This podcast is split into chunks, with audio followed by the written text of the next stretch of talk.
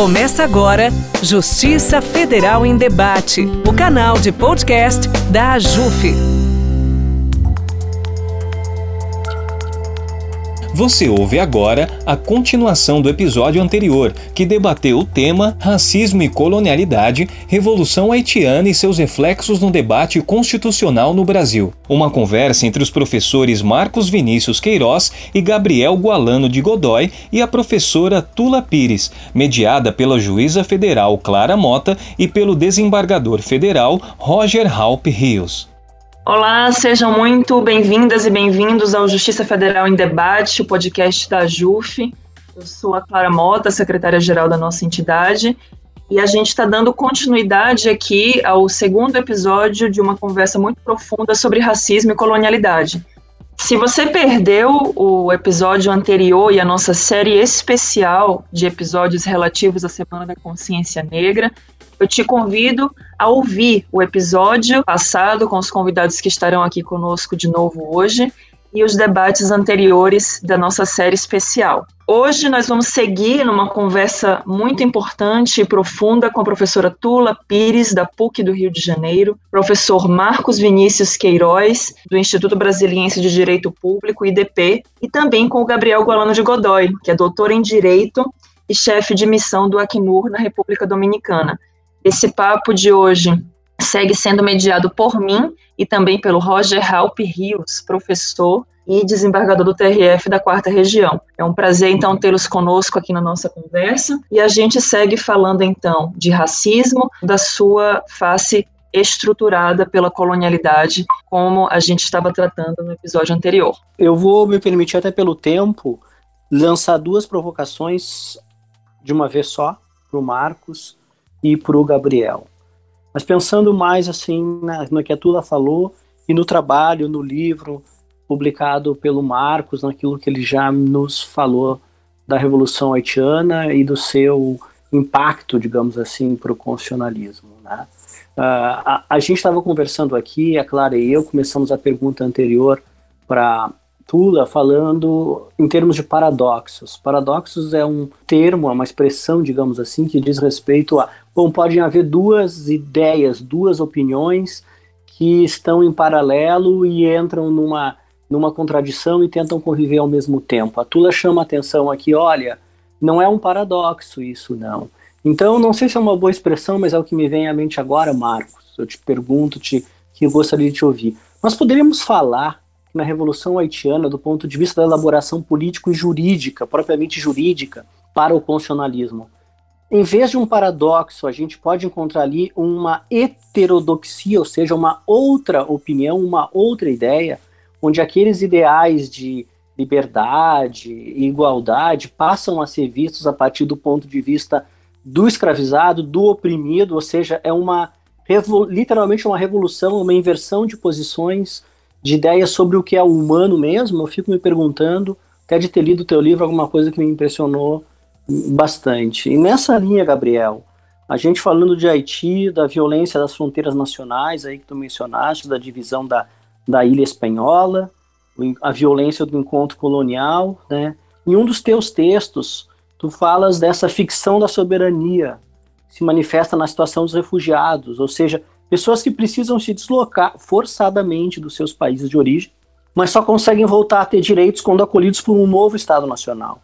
Gostaria de te ouvir, como tu achar melhor, sobre isso, sobre essa situação dos refugiados, como é que ela se conecta agora nesse segundo momento, digamos, da nossa conversa. É um novo outro, o migrante, o refugiado. Esse debate, além de racializado, pode propor uma nova perspectiva?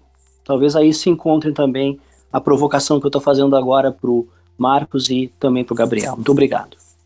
Opa, Roger, essa pergunta eu acho excelente. É uma pergunta que, de alguma maneira, eu trabalho lá no meu capítulo 2 da minha dissertação, e ela se tornou, no, na minha pesquisa de mestrado, algo central é, do que eu venho chamando de paradigma haitiano, né? A necessidade, já que a gente tem modelos um pouco para interpretar o que é o constitucionalismo, de que o Haiti fornece um outro paradigma para a gente pensar essas articulações entre liberdade, igualdade, cidadania, a própria ideia de Estado de direito, né? É, inclusive para pensá-las e muitas vezes caminhar para onde é que a Tula está nos convidando, que eu acho também necessário também ali pensar em aboli-las, né? Recriar a partir de outras é, imaginações, né? E é algo que eu gosto muito de contrapor em relação, inclusive, uma categoria que é muito utilizada, apesar dela não ser só isso, né, que é a categoria do Mibembe, né, que ele chama de devir negro, né, essa ideia de que o mundo muitas vezes está se tornando, é, a condição do negro está se generalizando para toda a humanidade, né, é essa condição de exílio, de subalternização, de morte, de precariedade no mundo do trabalho, dificuldade, inclusive, de contar a narrativa, né, e eu, lá na minha tese, estou contrapondo, né, a necessidade de a gente resgatar o devir haitiano, qual é ali as utopias que estão colocadas, o imaginário político, jurídico, daqueles como a Tula colocou, que de fato resistiram e tentaram sonhar no meio do apocalipse. Porque é isso, o Haiti era o apocalipse, ou o inferno na Terra, se a gente for usar aí um pouco as narrativas cristãs que ainda pairam muito a nossa formação americana. São pessoas que imaginaram ali naquele fim dos tempos, né? E imaginaram realizando um novo devir, que se articula no que você chamou na pergunta, né, Roger, dessa certa heterodoxia constitucional, né? Eu gosto mais, né, até porque eu estou caminhando muito para a literatura, eu meio que abandonei a filosofia política no doutorado e comecei a pensar por meio da literatura, que me forneceu muito mais outros elementos, de uma poética constitucional haitiana. Inclusive, essa questão que está por trás da estética da poesia, de você criar, de você lidar e balançar ali com, com, com aquilo que muitas vezes a gente não consegue capturar na mão, né? Aquilo que é difícil de ser narrado, né? E os haitianos tentaram fazer isso, eles articularam uma poética constitucional no meio do momento extremamente turbulento da história e no meio olhando para um contexto no qual eles viviam ali uma radicalidade do, do processo de desumanização, né? E há vários exemplos colocados ali nas constituições pós-revolucionárias, né? Vou citar quatro exemplos para não me estender muito na, na, na, resposta, né? Mas que estão e que fazem a gente pensar, inclusive no mundo contemporâneo, que a gente entende como, por exemplo, direitos humanos, né? Dialogando com a Tula, né? nessa, nessa nossa tentativa de ressignificação, de reconstrução e de uma potência diferente do que se entende como direitos humanos. A primeira questão que eu gosto sempre de pensar lá no, no Haiti naquele léxico que era colocado e compartilhado no Atlântico, não é um léxico francês, como muitas pessoas gostam de colocar, um léxico dos Estados Unidos, era um léxico compartilhado, inclusive, pelos grupos que não se inscreveram nesses processos constitucionais hegemônicos. Mas, dentro desse léxico, uma coisa que eu gosto de chamar a ideia que os, os haitianos, pegando aquela ideia né, de direitos universais do homem e do cidadão, né, o homem como sujeito universal e cidadão como cidadão francês, lá que está na Declaração de 1789. Os haitianos ele têm uma outra poética em relação a isso aquele momento, no mesmo momento que está sendo criado, isso os haitianos falam, né? Direitos universais dos negros. É isso que está colocado lá nas constituições. O que está dito, né? Nessas constituições pós-revolucionárias? Que você, quando se transforma em cidadão haitiano, depois eu vou falar inclusive da forma de aquisição da cidadania no Haiti, você se transforma cidadão haitiano, um nacional do Haiti e se transforma, por sua vez, também em pessoa negra a forma como você era chamado ali dentro da, da, das categorias jurídicas constitucionais era assimilar cidadania a negro, assimilar aquilo que era colocado como projeto revolucionário universal, o que era tido no mundo colonial da escravidão como mais vil, como mais baixo, como mais matável, como aquilo que não era assemelhado ao humano, ou estando na zona do não ser, como chamava o Fanon, né? O que é humano, o ressignifica por meio da poética constitucional como universal. Aquilo que era subalternizado em absoluto pelo constitucionalismo, pela escravidão moderna, o Haiti coloca no centro da sua teoria constitucional. Uma outra, para a gente atrelada a isso, né, um segundo elemento, é a ideia que eu gosto de chamar de cidadania diaspórica. Como são as formas de aquisição da cidadania dentro da teoria constitucional? O Will e o Will né? São as duas formas. Ou você tem os ancestrais, ali a hereditariedade, ou você nasceu no país e ali você adquire a cidadania. No Haiti, essas duas eram categorias. Mas há também uma terceira, né, que é o que eu chamo de cidadania diaspórica. Qual era a forma de você adquirir?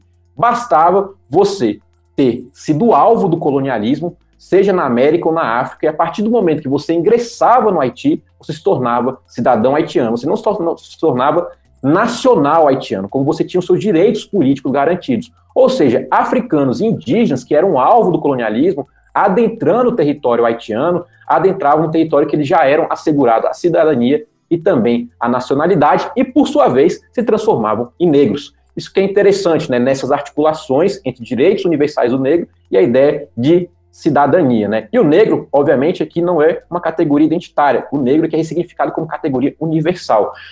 Outra questão, né, um terceiro elemento para a gente pensar que é a ideia da escravidão como problema de Estado. O Haiti coloca nas suas cartas constitucionais pós-revolução que a escravidão é um problema real, é algo que tem que ser lidado por meio da diplomacia, por meio de aquisições de cidadania, pela forma como você lida com as outras nações. O Haiti vai desempenhar um papel anti-imperialista e anti-escravista tremendo. Basta a gente pensar, né, onde é que o Bolívar vai duas vezes pedir auxílio para depois fazer suas expedições para a América. É no Haiti. É ali que possibilita a independência de todas as repúblicas latino-americanas a partir de 1815. Então é o país que intervém. Ele coloca, é um problema de Estado. Por que, que isso é importante? Porque a escravidão, na filosofia iluminista e também na filosofia política constitucional, era uma abstração. Era algo, muitas vezes, que era tido como um problema moral, um problema de você colocar ali fora da realidade. Os haitianos lidavam com a escravidão como um problema concreto, com a morte, com o trabalho não assalariado, com a sub subalternização por meio da sua cor de pele, por meio da sua raça. E aquilo deveria orientar a forma constitucional, deveria orientar os fundamentos do Estado e orientou, né? O Haiti vai ter um papel extremamente relevante ali nas primeiras décadas do século XIX, né? um papel inclusive na política internacional, nas relações internacionais. E a última, né, última questão para a gente pensar aí nessas categorias constitucionais haitianas é uma que eu gosto de aproximar ali com, com teóricos brasileiros, né, negros, que colocaram o quilombo como uma como categoria central da nossa reflexão filosófica, né, há vários nesse sentido, né, Beatriz Nascimento como, como quilombo, esse lugar de uma organização e liberdade baseada em princípios africanos, ou Abdias Nascimento, né, como quilombo, como uma, como uma forma de se pensar o arranjo institucional de uma nova institucionalidade, a ideia de quilombismo no Abdias, e a ideia também no Clóvis Moura, né, a ideia do quilombo como prática, né, como uma ideia de você a todo momento ir reconstruindo a liberdade por meio da luta.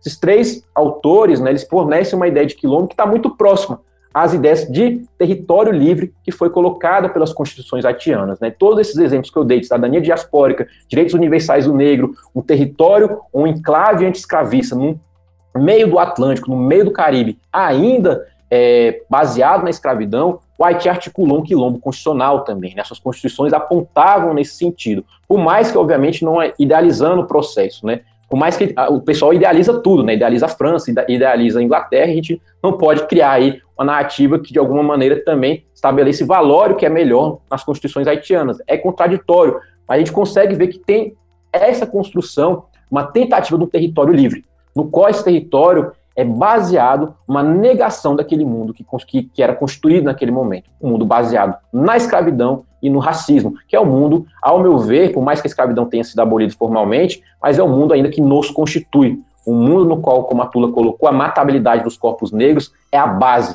não é nem um paradoxo, é a base. A gente vive a partir dessa negação da humanidade dos outros. O Haiti articulou essa afirmação, esse universal do negro, por meio de negros e negras, por meio da sua poética constitucional, né? E são exemplos, né? Lá na, na, na dissertação eu acabo colocando nas milhares de notas de rodapé algum desses exemplos, né? E é o que eu quero articular um pouco mais na tese por meio dessa ideia do devir haitiano e também dessa ideia de poética constitucional. Por isso o Haiti era tão perigoso, né? Por isso que o Haiti, imagina, né, na articulação limitada da filosofia política moderna, que se entende como cidadania, que se entende como liberdade, né? O que, que vai acontecer no século XIX? A cidadania vai ser assimilada a sangue vai ser assimilada à fronteira. Os haitianos estão falando de outra questão.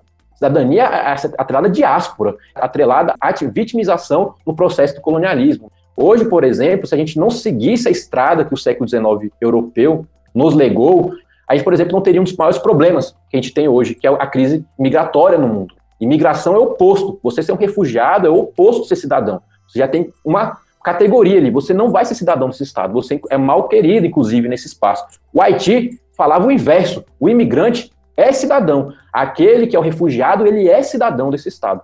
Então, para a gente pensar como colocam questões absolutamente diferentes, para a gente pensar não só o direito constitucional, mas o que entendemos de filosofia política. Gostaria de me aliar aqui às respostas da Tula e do Marcos e ajudar a ampliar esses espaços de reflexão com algumas experiências também é, a partir da República Dominicana, do Caribe, o que isso ajuda a iluminar dos processos de reflexão e, e prática também é, no Brasil.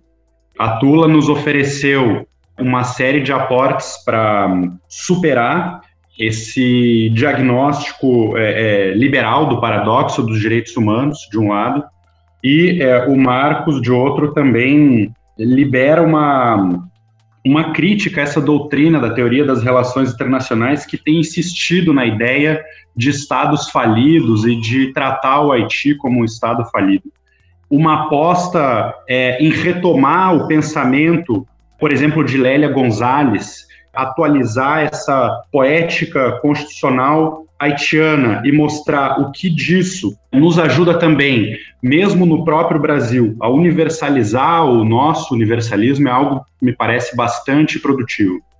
Sobre hum, o, a questão do Roger em relação à violência da fronteira e o encontro colonial, de fato, eu concordo com o, as críticas é, antecipadas pela Tula, e é, essa ficção da soberania, o que ela mostra é, em relação à situação dos, dos refugiados, é, do ponto de vista da explicação liberal, é o Estado-nação é, que tem a responsabilidade de proteger é, os cidadãos. E a nacionalidade é esse vínculo jurídico-político que enlaça o sujeito ao Estado. Agora, o que acontece quando há uma ruptura desse vínculo. A teoria constitucional é, é, europeia, né, quer dizer, a pergunta é, do Miller, né, quer dizer, quem é, quem é o povo?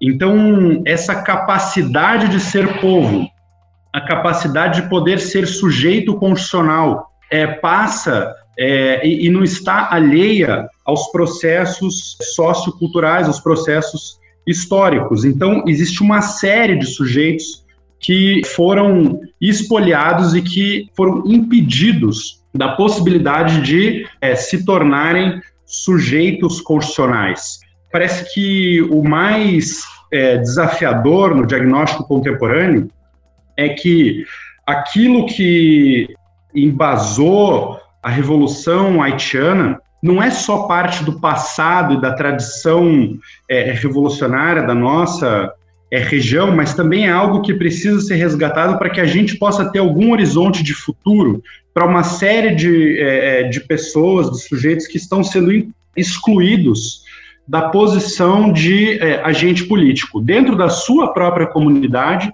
terminando com uma ameaça de é, serem expulsos para um outro território, seja por falta de proteção, seja por perseguição. Esse é um dos problemas graves é que vive o mundo contemporaneamente. O mundo tem hoje mais de 80 milhões de pessoas que foram forçadas a se deslocar. Esse, essa população é uma população é, em que os diferentes marcadores sociais, especialmente a questão racial, importa. O, o histórico do direito internacional dos refugiados seria totalmente diferente se não fossem os processos de luta não só no Caribe, mas também na própria, é, no próprio continente africano, porque as bases do direito internacional dos refugiados foram criados na arquitetura é, é, do contexto do pós-segunda guerra mundial, que foi pensado para responder e tutelar os europeus deslocados pelo nazifascismo, mais ou menos duas milhões de pessoas que precisaram ser reassentadas por conta da perseguição é, por parte especialmente dos nazistas, né, aos judeus, judias, é na Alemanha, e é, a proteção como pessoa refugiada, o status de pessoa refugiada, era é, é, garantido para pessoas que foram vítimas de perseguição até janeiro de 1951. Essa definição só foi se tornar universalmente válida em 1967 o que reflete as lutas anticoloniais e as lutas por independência do continente africano. Em 1969, foi a Organização da União Africana que expandiu a definição de pessoa refugiada.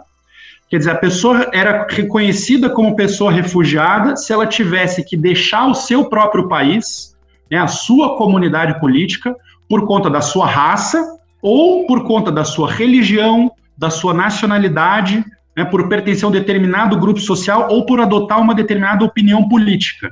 Essas cinco razões foram ampliadas, porque foi no continente africano em que se percebeu que muitas vezes as populações civis também terminavam vítimas de perseguição em situação de lutas contra a, a dominação estrangeira, é, em situação em que há violência generalizada, grave perturbação da ordem pública, e a definição de refugiado foi ampliada em 1969. Isso também influencia a maneira como hoje o conceito de refugiado é mobilizado. Né? Infelizmente, nós não estamos ainda à altura do imaginário que a Revolução Haitiana produziu no nosso continente. É, por exemplo, o Estado brasileiro teve a oportunidade de dar é, uma resposta de solidariedade é, depois do terremoto, em janeiro de 2010, aos haitianos. Isso teve um impacto dentro do, do, do, debate público brasileiro, isso acabou, inclusive, contribuindo para uma adoção de uma nova lei de migrações no Brasil, mas não sem uma série de contradições, né, como, por exemplo, uma aplicação restritiva do direito dos refugiados em nível interno, uma compreensão restritiva da linguagem e da prática dos direitos humanos e é, uma primeira resposta que começou com deportações, não com acolhimento. Então, a primeira prática foi uma prática de hostilidade, não de hospitalidade, reiterando os marcadores sociais do colonialismo, reiterando o estigma que, a, que as populações, os, os povos é, africanos, afrodescendentes, sofrem a nossa região e, portanto, mostrando a urgência dessa tarefa e dessa promessa. É uma promessa que precisa ir até a raiz dos problemas, é que precisa sim é, questionar a matriz que produz essa violência, que precisa chegar até as causas dessa, é, desse impedimento de se formar a comunidade política e de ser povo, e é um debate que sim é racializado. Então, como é, articular um pensamento anticolonial, projeto é, é, descolonial do Fanon dentro do nosso contexto? Né? Eu acredito que o, o pensamento afro-caribenho é extremamente potente. Né? Nós temos o, o exemplo do Fanon, o exemplo do James, o exemplo, poderia citar outros intelectuais também, como Eduard Glissant, que pensa justamente na linha do Marcos, né, uma poética da relação. Então eu tenho me preocupado muito com esse tema, porque justamente a fronteira é aquilo que divide, mas também é o que põe em relação. E a partir da crítica né, a essa violência da fronteira, que é a violência do Estado-nação, se nós fazemos um deslocamento da análise do Estado como ator. Para os sujeitos desses processos, é muito interessante recolocar o debate né, sobre encontro colonial, porque aí nós podemos pensar que o encontro colonial não é só o evento traumático e violento né, da invasão colonial, mas são também essas nova, essa nova encenação em que se coloca no centro da luta presente os processos de disputa eh, e os processos por afirmação da liberdade dos diferentes sujeitos. Então, esses sujeitos que têm sido expulsos da sua comunidade política por conta da sua raça, da sua opinião política e que buscam hoje proteção de outros países, o que essa experiência mostra, né, na linha do que o Marx falou em relação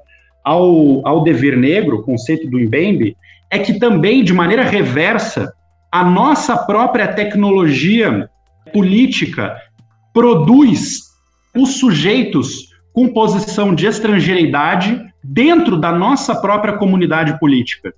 A, a, importância de recolocar o debate sobre a Revolução Haitiana é poder fazer uma reflexão interna sobre como é possível que as pessoas que são membros da nossa comunidade política são tratadas de forma a serem excluídas ao ponto em que não faz diferença a sua morte civil ou o seu desaparecimento forçado ou a sua eliminação, ao ponto de isso juridicamente deixar de ser percebido como um homicídio. Se nós sabemos quem são os corpos que estão nos espaços é, é de prisão, nos espaços de institucionalização, quem são os corpos que desaparecem, qual a sua cor, qual o seu posicionamento político, e talvez buscando um pouco uma articulação com o que mencionou a, a Tula e o Marcos, até mesmo os povos originários, né, os povos indígenas. Se hoje esses povos estão sendo chamados de estrangeiros, né, isso não é sem razão. Pensemos, por exemplo, no caso dos povos Uarau, né, que vem caminhando do delta do Vale do Orinoco, da Venezuela, e que não são assistidos pela FUNAI porque não são índios brasileiros, são índios estrangeiros. Isso mostra que, de certa forma, existem corpos que são é, refugiados coloniais. E é preciso recolocar o problema que o Marcos e que a Tula é, estão destrinchando, porque, de fato, é, nós também temos no Brasil lutas históricas e conceitos que nos permitem é, retrabalhar a própria é, epistemologia, a própria fundamentação do nosso discurso em relação a isso. Aqui na Dominicana, existem as experiências dos bateis, que são é, muitas vezes análogas à, à, à, potência do que o Marcos descreveu em relação ao quilombo, né, e a fundação desse território de liberdade, a possibilidade de é, identificar, mesmo no texto da Constituição haitiana, essa espécie, digamos, quilombo, um batei constitucional, quer dizer, a poética constitucional que permite universalizar o, o próprio universalismo, né, que permite dotar de direitos políticos sem essa necessidade de exigir determinados marcadores sociais para o pertencimento é, é muito potente, porque isso coloca que, se de um lado existem estrangeiros internos ou pessoas na posição de refugiado dentro do seu próprio país, também existe, de outro lado, a possibilidade de fazer corpo social e de pensar como sujeitos políticos aquelas pessoas que não são pensadas como é, cidadãos ou cidadãs dentro do marco liberal.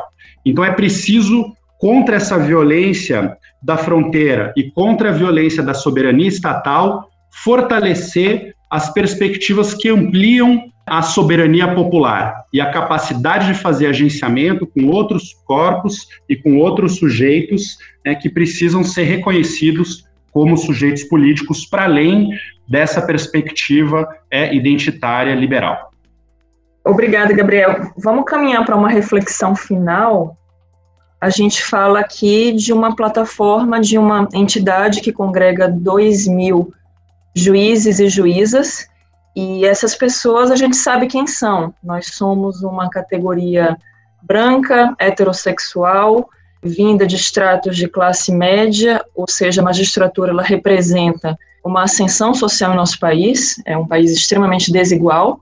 Sabemos que as pessoas selecionadas são as pessoas que passam por, pelo processo de ser a, a, habilitadas em colocar em prática essa tecnologia de direito violento que vocês colocaram aqui.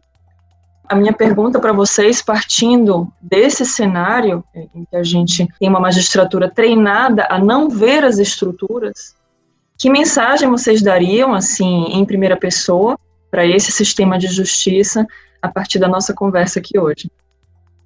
Uma delas é se dar conta, né, do quão fraudulenta foi a nossa formação até hoje, do quão a gente é incapaz de ver uma série de movimentos políticos constituintes que ocorreram e que podem nos oferecer caminhos muito distintos de, de atuação, de elaboração, e aí, em relação a isso, só para ampliar para quem tiver interesse, a lista que o Gabriel ofereceu, que é maravilhosa, né? Fanon, Glissan, James, Cezé. Eu queria trazer Silvia Winter, Oticoriel, Juderx Espinosa, que também compõem, a meu ver, aí esse time de primeira do pensamento caribenho. E para além né, de entender que essa fraude de formação faz com que haja muito pouca ferramenta para operar em sentido inverso ao do colonialismo jurídico. Mas isso não é desculpa. É porque se a gente continuar operando com essas mesmas ferramentas que a gente conhece, também nos diz Audre Lorde que com as ferramentas da casa do mestre se pode fazer muito pouco.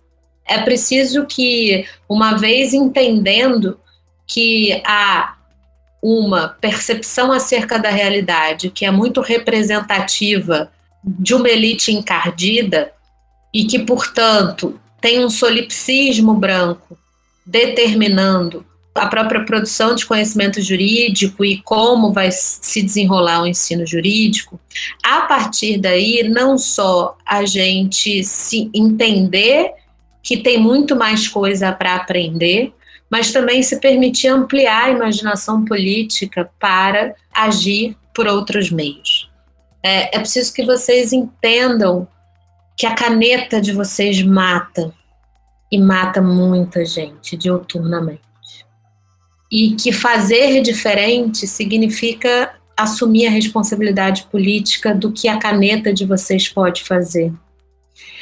É mais do que passar a ler uma outra literatura e começar a acumular novas categorias né, é, conceituais ou determinadas expressões. É mais do que isso é passar a assumir a responsabilidade política do que a caneta de vocês produz. É preciso que, uma vez declarada coisas como estado de coisas inconstitucional, que qualquer é, sentença condenatória que mande alguém para a prisão significa necessariamente que vocês estão assinando um pacto com a inconstitucionalidade vocês estão assinando um pacto com violências que são sistêmicas. E, portanto, qualquer ação que esteja relacionada com a produção de liberdade, com o confronto e o enfrentamento a violências que são sistêmicas, violências que são históricas, violências que são coloniais, serão ações que podem nos oferecer um outro pacto. Tem muita coisa para fazer e dá para fazer muita coisa com isso. Não acho que a gente esteja diante de impossibilidades. O que eu acho é que a gente precisa parar de operar no sentido das maquiagens, né? Para entendendo o tamanho do problema que a gente tem nas mãos, começar a assumir com todos os riscos e implicações que isso vai gerar a ruptura com tudo isso e a construção de um novo mundo. É, e concordando com tudo que a Tula falou, eu gostei muito da expressão dela, né? Essa ideia da fraude do nosso processo de formação nacional. E pensar particularmente o lugar do Poder Judiciário nessa fraude, né? Foi e continua, ao meu ver, desculpe a quem está escutando, mas acho que é importante se colocar perante o espelho, que o Poder Judiciário, ao longo da história, foi um dos principais lugares de reprodução da classe senhorial no Brasil é, e das elites brancas no país, né? E isso, por mais que a gente tenha mudado e de alguma certa maneira avançado no, no, último século, né, com o marco da Constituição de 88, ao meu ver, não se alterou, né, continua sendo um poder não só encastelado, em si mesmado, um poder, ao meu ver, menos correspondente ao pacto que ele visa preservar, que é o Pacto Constitucional de 88, né. Essa Constituição, no artigo é, 215 216, reconhece seu passado que envolve a escravidão, que envolve o extermínio dos povos indígenas. Não é à toa que lá ela estabelece a preservação dessas culturas de origem indígena e africana. Como é que a gente centraliza a leitura desses artigos na nossa hermenêutica constitucional? Nessa Constituição tem um ADCT 68, que fala dos quilombos. O que esse ADCT significa para a gente reinterpretar a economia política do Brasil? A gente reinterpretar o que se entende como propriedade nessa sociedade. Os quilombos colocam, inclusive, uma outra forma de hermenêutica do direito civil, ao meu ver. É isso que a gente tem que pensar, que tipo de recrutamento a gente está fazendo, é, que tipo de formação interna, que tipo de engajamento, que tipo de enfrentamento dentro da instituição para que ela se democratize, para que ela não seja, inclusive, nos baluartes que, sobre uma mistificação técnica, é aquela que mais rasura no nosso cotidiano o pacto constitucional. O artigo 5 inteiro, nas suas estabelecimentos de garantias, por exemplo, processuais, é violado no cotidiano por juízes e juízes desse Brasil não consegue enxergar um réu ou um sujeito processual como sujeito humano, como uma pessoa que tem direitos e garantias. É disso que a gente está falando. É disso que nós, como intelectuais negros, como pessoas negras que vivemos nesse tambeiro chamado Brasil, cobramos esse poder judiciário. Tem muito a ser feito, mesmo ainda dentro das práticas reformistas. A gente ficar no mínimo, minha gente, tem coisa pra caramba para ser feito no Brasil. A gente não faz e não fazendo, somos coniventes com esse morticínio que estamos narrando. É muito bonito falar de ponto de vista intelectual, filosófico, é o que a gente está fazendo agora, mas isso não muda bolhufas na prática, se a gente não tiver um compromisso real nos lugares que ocupamos nessa sociedade. E eu acredito que juízes ocupam um lugar, até pela nossa fraude na formação social, muito privilegiado e deveriam fazer mais do que fazem. Muito e muito mais. Gostaria de também me alinhar aqui as contribuições da Tula, do Marcos. A nossa questão, do ponto de vista da academia, é o que querem exatamente né, os juízes e as juízas. Proteger ou proteger-se dos corpos negros? Porque, de certa forma, aquilo que foi excluído internamente, ele retorna depois desde fora. Né? E é muito interessante pensar a Revolução Haitiana a partir dessa questão psicanalítica, quer dizer, aquilo que foi fora coído no simbólico, ele volta no real. Aquilo que não foi possível simbolizar, aquilo que o Brasil não cessa de recalcar, retorna incessantemente e volta diariamente para os tribunais, como mencionou a Tula, está na caneta de vocês. Então, essas questões elas não são só impasses acadêmicos, elas falam de vida e de morte e são decididas muitas vezes por vocês. Portanto, eu acho particularmente produtivo reconhecer isso, perceber que isso se encarna, que isso que é da ordem é, do excluído são pessoas com rosto, com corpo, e isso que o Marx colocou, né, da ordem do não ser, do pensamento do Fanon, muitas vezes é uma consequência de decisões administrativas ou decisões judiciais. O sistema de justiça exerce um poder e talvez pudesse aqui colocar um pouco com a Judith Butler, né? Existe uma vida psíquica do poder, existe algo que precisa ser é, objeto de reflexão de quem decide, né? Por que e para quem se decide. E, de certa forma, é, é importante né, descolonizar a nossa teoria, a nossa prática e provavelmente o nosso próprio inconsciente, aquilo que é não interrogado é, e que, no entanto, estrutura a nossa própria realidade. É, eu acredito que é preciso responsabilizar-se por isso. Né? Infelizmente, por mais que seja desafiador, essa é uma tarefa também de quem exerce, de quem representa um poder da República. Aquilo que aparece muitas vezes como efeito de violência subjetiva ou como casos individuais, muitas vezes é só a superfície de um processo muito mais profundo, né, de uma violência histórica, né, de uma violência é, é, sociocultural sistêmica, que precisa também ser objeto de interrogação. É aquilo que está na base da estrutura de desigualdade é o que precisa estar tá também no centro da nossa reflexão. E isso muitas vezes é, é possível também é, ser observado nos, nos casos concretos. É, sublinharia esse, esse ponto. Eu acredito que é, muitas vezes é, o sistema de justiça tem sido permeável a esse diálogo, o que é louvável. Agora é preciso dar alguns passos adiante. É preciso fazer mais e também é, não é possível que o poder judiciário demande essa performance identitária como única forma de permitir que essas pessoas possam ter direitos, direitos mais básicos. Particularmente é, me incomoda um pouco isso, é, especialmente porque eu trabalho com, com pessoas solicitantes de refúgio, pessoas refugiadas que precisam repetir cada letra da definição de refugiado ou se comportar como se fossem né, um refugiado é, convencional, típico né, dos tratados do qual o Brasil é parte, ou então essa pessoa é, não vai ser é, tutelada nem vai ter reconhecimento. Gente que nos acompanhou até agora, em especial aqui nesse diálogo direto, Tula, Marcos, Gabriel, Clara, foi um período que, apesar de um pouco extenso, passou muito rápido, porque as contribuições foram muito ricas e muito produtivas.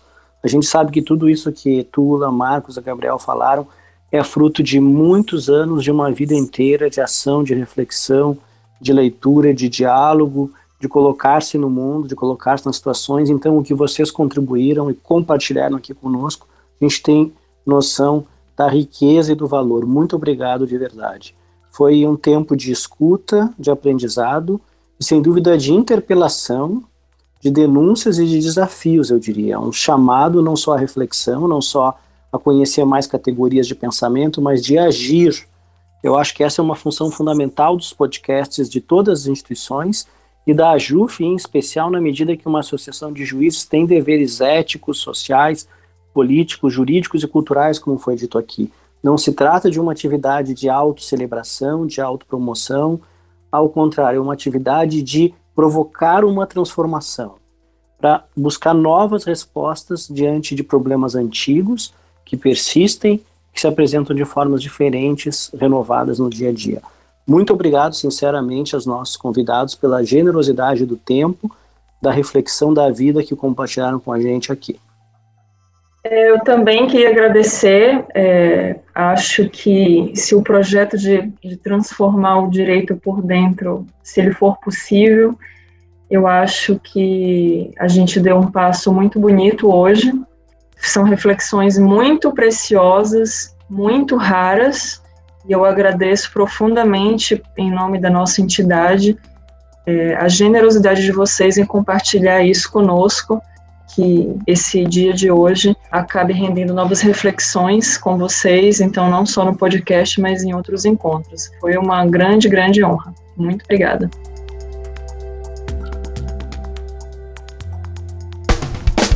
Você ouviu Justiça Federal em Debate, o canal de podcast da AJUF.